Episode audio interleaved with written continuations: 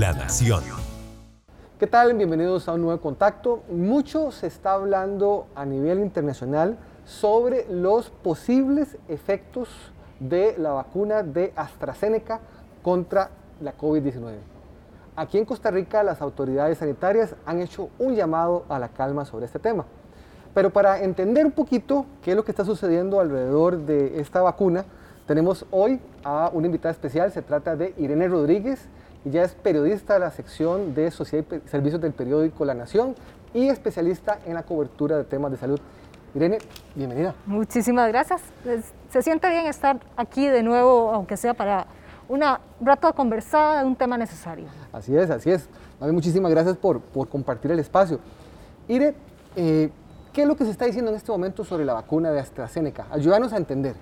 Ok, yo creo que también esto es algo que este, nos comenzó a llamar la atención porque fue como de, un pronto a otro. La vacunación se venía dando desde el pasado mes de diciembre eh, con esta vacuna de AstraZeneca y de un pronto a otro eh, comenzamos a ver que un país europeo tras otro comenzó a, suspender la vacunación.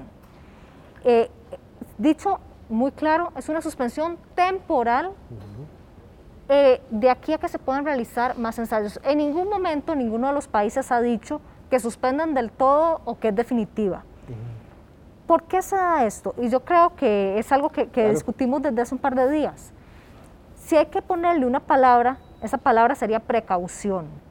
No quiere decir que haya eventos adversos que se hayan comprobado como realmente causados con la vacuna o que la vacuna tenga relación con ellos. ¿A qué voy con esto? Se dieron unas decenas de casos. Eh, se habló primero de 25, después se habló de 37, hoy ya se andan hablando de 41 casos de 41 casos hay más de 17 millones de aplicaciones de la vacuna. Tenemos que quedar claros. O sea, esto es como el 0,00001. digamos 2, 3 por ciento de los casos de las vacunas que se han aplicado. ¿Qué sucedió en estas personas? Sucedieron que se formaron coágulos en, en sus arterias principales, esto se llama trombos, y en algunos casos estos trombos hicieron que se dificultara el paso de la sangre en arterias muy claves como las de los pulmones. Esto se conoce como embolia pulmonar, lo cual también sucede en algunos casos de COVID-19. O sea que hay, que hay que ver también ese asunto. Y esto nos lleva a otras cosas. Todos los años hay casos de tromboembolismo, todos los años se ve. Es algo que no es tan poco común, pero que tal vez nosotros en las conversaciones de todos los días no lo, no, no lo vemos. Pero los, los coágulos sanguíneos son realmente comunes. O sea, datos del Centro de Enfermedades de Estados Unidos, del Centro de Control de Enfermedades, hablan de unos 900 mil casos al año, solo en Estados Unidos. Solo en Estados Unidos, pero en un año completo. Y esto se puede dar a varias cosas.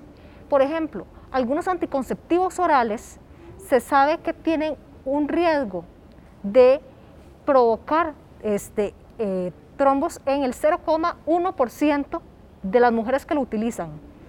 Y son medicamentos que tenemos al alcance de las farmacias y que son utilizados por muchísimas mujeres.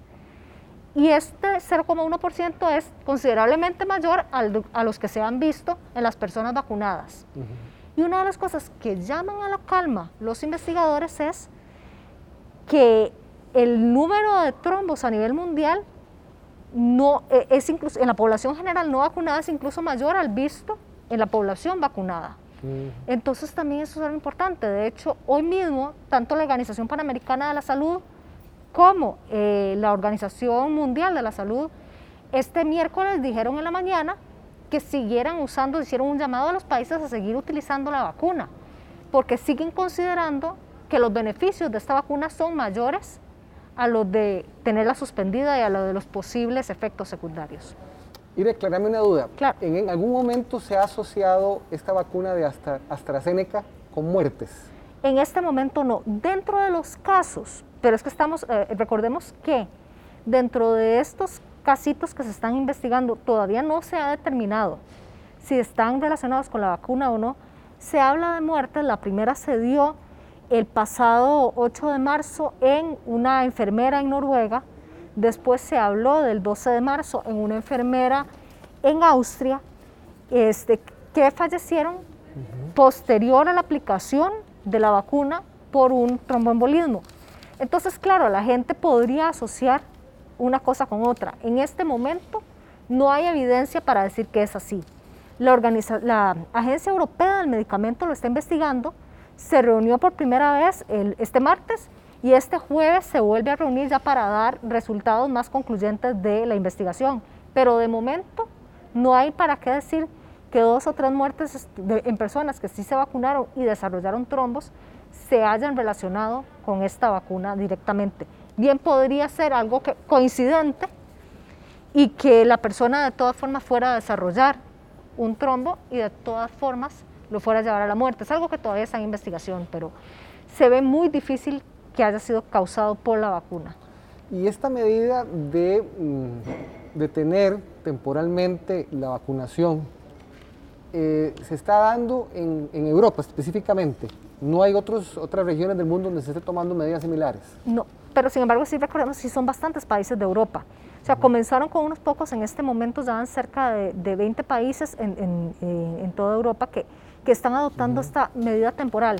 Sin embargo, hay algunos, ayer en la, en la noche estuve leyendo, este, este martes en la noche, que habría países que después de que, que están esperando a que la Agencia Europea del Medicamento se pronuncie este jueves para ya ellos decir, ah, ok, todo en orden, seguimos vacunando. Porque, a ver, nunca fue una suspensión definitiva, nunca fue un no se va a volver a vacunar con esto, fue un vamos a ver qué nos dicen las investigaciones y después retomamos.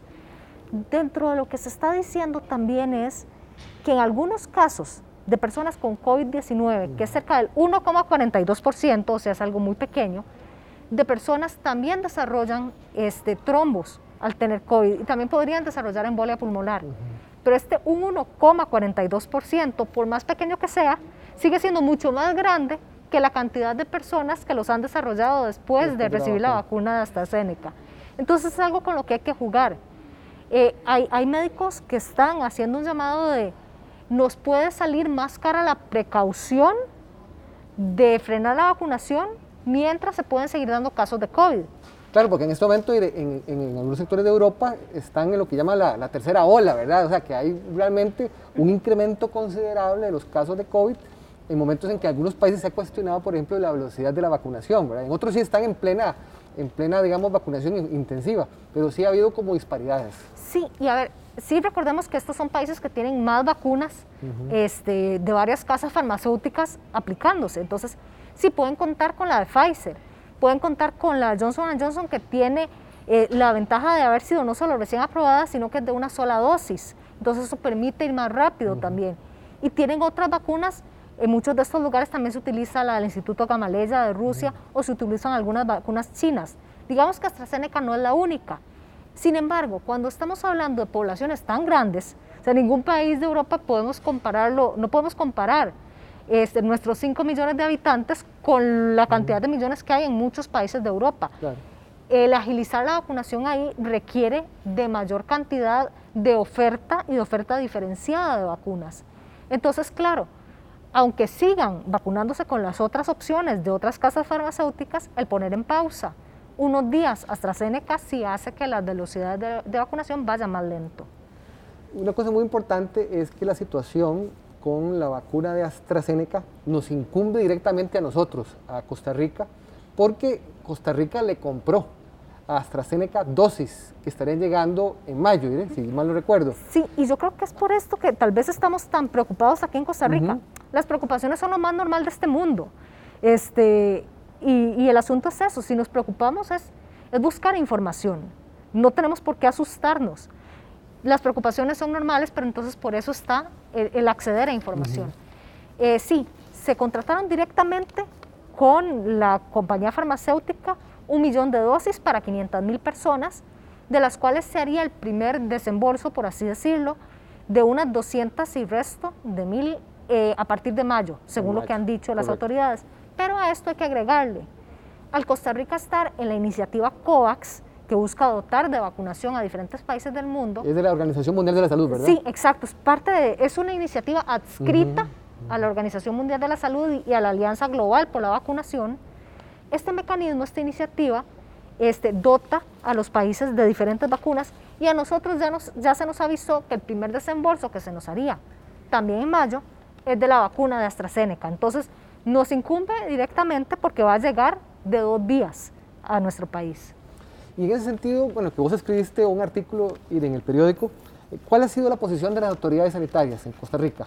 Directamente en Costa Rica, eh, bueno, precisamente este martes lo habló en conferencia de prensa Daniel Salas, el ministro de Salud. Él lo que dice es también este llamado a la calma de lo que se está haciendo en Europa. A ver, la Agencia Europea del Medicamento sí se lo está tomando en serio. Y, y cuando digo sí se lo está tomando en serio, no es que esté este, asustada o preocupada a niveles mayores de los que debería preocuparse. Es solo que cada vez que hay un medicamento en el mercado, como sucede con la vacuna AstraZeneca que tiene autorización de uso de emergencia, se desarrolla un proceso de farmacovigilancia como se desarrolla con cualquier otro medicamento. Esto es usual para cualquier otro medicamento o vacuna de cualquier otra cosa. Entonces, ellos vigilan de cerca cuánto evento pueda reportar una persona que fue vacunada. Hasta el momento las investigaciones se están haciendo. O sea, la Agencia Europea del Medicamento no, no es que nada más esté diciendo aquí nada pasó. No, sí lo están estudiando. Lo que dicen es que hasta el momento no hay evidencia para decir que la vacuna está directamente relacionada con esto. Y esa es la posición que toma el ministro de Salud y que toman las autoridades TICAS. Ya para cuando la vacuna ingrese a nuestro país, que es en mayo próximo, ya esas dudas se van a despejado porque ya los estudios van a haber dado resultado. Eh, ayer también el, mismo ministro lo decía. Sí, podría existir un escenario en donde Costa Rica diga, ya no, esa vacuna no ingresa. Pero ese escenario sería si, solo si, se llega a demostrar que la vacuna esté teniendo riesgos mucho mayores a los beneficios que nos va a dar. Y hasta el momento eso no se ha demostrado ni siquiera con los casos que se están viendo ahora de gente que se vacunó y tuvo estos eventos sin saber si son directamente relacionados con la vacuna. Aún si lo fueran, sigue siendo más beneficioso la vacuna que el no vacunarse. Así es.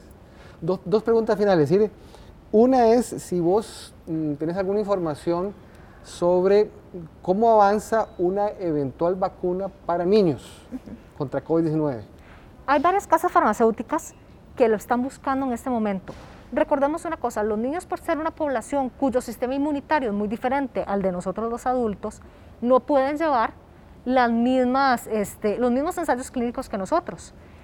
Eso por un lado. Por otro, como era una enfermedad que no está impactando de manera especial a la niñez, en otras enfermedades se comienzan los, los ensayos clínicos por niños cuando se ve que afecta de una manera mayoritaria a la población pediátrica.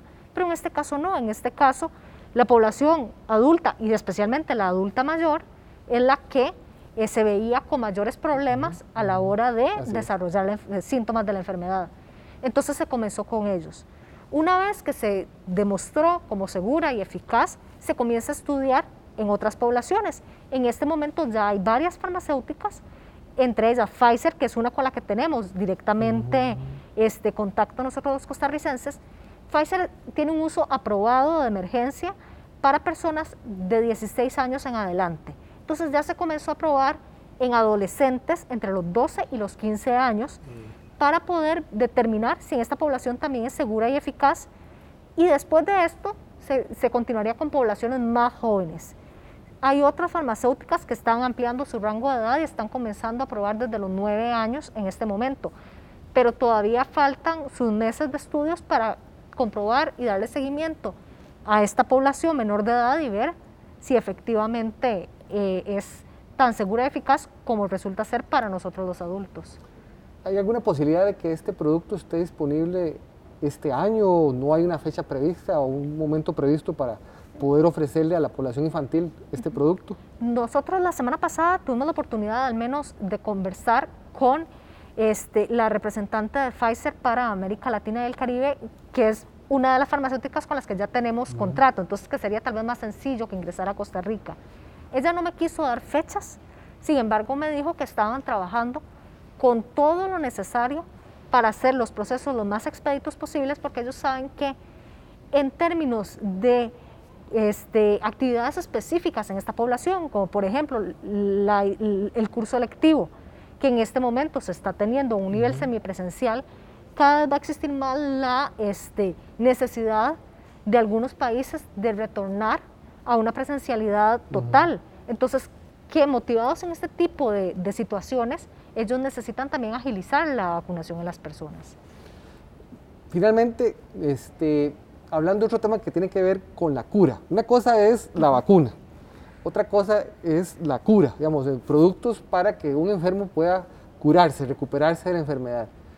¿Hay alguna novedad sobre ese tema? Uy, ese ha ido mucho más lento. De hecho, hay todo un debate en este momento, especialmente en Estados Unidos, de ver por qué se aceleró tanto la vacuna, pero no tanto tratamientos para que las personas pudieran, una vez que tienen la enfermedad, tener una progresión más rápida y salir adelante de una forma más sencilla.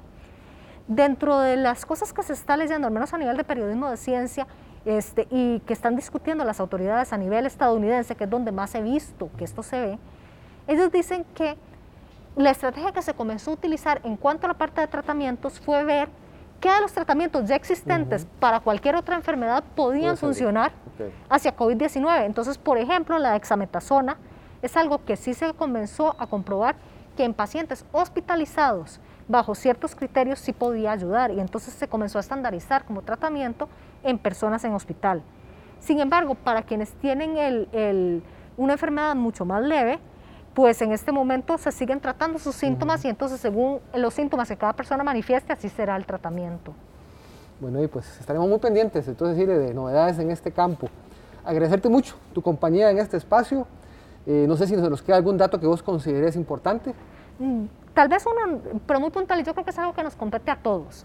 Y es el hecho de que en este momento tal vez estamos esperanzados con la vacuna, ya podemos ver cómo están vacunándose cada vez a más personas, o tal vez tenemos la ansiedad de todavía la vacuna no ha llegado hacia mis adultos mayores cercanos, pero el ver que hay gente vacunándose, el ver que hay menos casos cada vez y que estamos en una meseta baja, podría hacer que la gente se confía más de la cuenta y seguimos lidiando con un virus que sigue siendo muy contagioso y que sigue representando todo un reto para nosotros. Entonces, no olvidar cosas igual de básicas.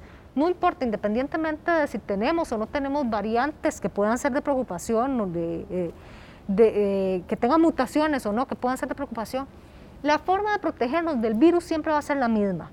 Siempre el distanciamiento social, siempre estarnos, este, bueno, el distanciamiento físico, perdón, que ese distanciamiento Este, físico no sea social. Eso no quiere decir que no podamos estar de cerca de otras formas de la gente que queremos.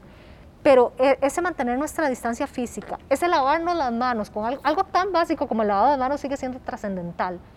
Y él, si estamos en situaciones donde hay lugares cerrados o donde incluso en un lugar abierto no podemos mantener distancias de 1.8 metros con otras personas con quienes no convivimos, la mascarilla sigue siendo algo que nos puede ayudar como sociedad a protegernos unos con otros. Irene, muchas gracias. Con muchísimo gusto. Somos Irene Rodríguez y Ronald Matute. Nos oímos y nos vemos en un próximo contacto. Lávese las manos. Así es. La Nación. De la página a sus oídos.